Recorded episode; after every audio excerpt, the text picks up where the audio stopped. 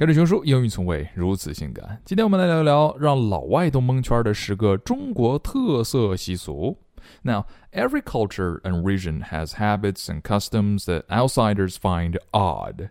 Here is a list of some strange Chinese habits in foreigners' eyes. 看看传说中的中国人十大习俗。Number one, your mom's always convinced it's too cold without a jacket outside. 有一种冷，叫你妈觉得你冷。妈，我都穿两条秋裤了，真的不用再穿了。Number two. They do this when buying a watermelon at the fruit aisle. 虽然不知道为什么，但是买西瓜之前一定要很严肃的去敲一敲，梆梆梆，哼，能拍出个什么东西来呢？Number three. Your relatives stuff you with awesome food, and they don't hesitate to comment when you are waistline ballooned. 回家探亲吃饭的时候，你家人都是：“哎呀，接着吃啊，大宝贝儿，鸡鸭鱼肉啦，赶紧造啊，往死里造！才三碗，饱什么饱？”吃完饭之后，天天就知道吃吃吃，除了吃就是玩手机。说你胖还真把自己当猪了，猪还能卖钱，你呢？Number four. Some distant cousin or family friend, son or daughter is always being trotted out as a paragon of perfection that you are falling short of. 你看谁谁谁家孩子考试又考了六十一分，你怎么就不能及格呢？别人家的孩子永远都是暴击啊。Number five, white rabbit milk candy. You eat the plastic too. 啊，这糖纸你们也吃啊？Number six, you use your index finger to measure how much water to put in rice.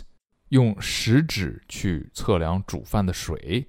反正我都是用眼睛的，我不知道食指伸进去到底有什么用。Number seven, you never let a grocery bag go to waste. 祖传塑料袋啊，一辈子用不完。Number eight, they order hot water at restaurants. 到处都是喝热水。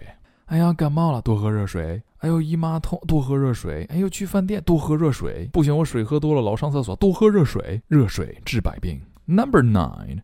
The remote control is wrapped in plastic wrap. Huh.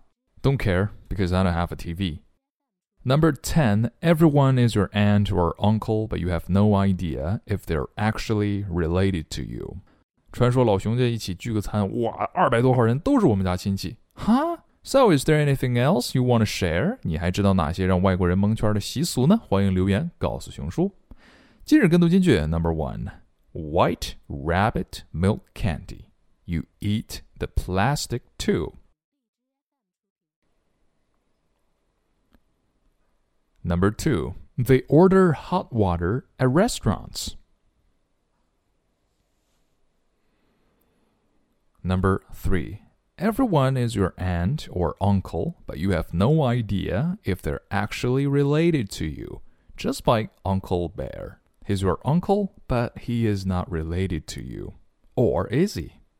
微信关注“熊叔英语”，跟熊叔每日乐学英语。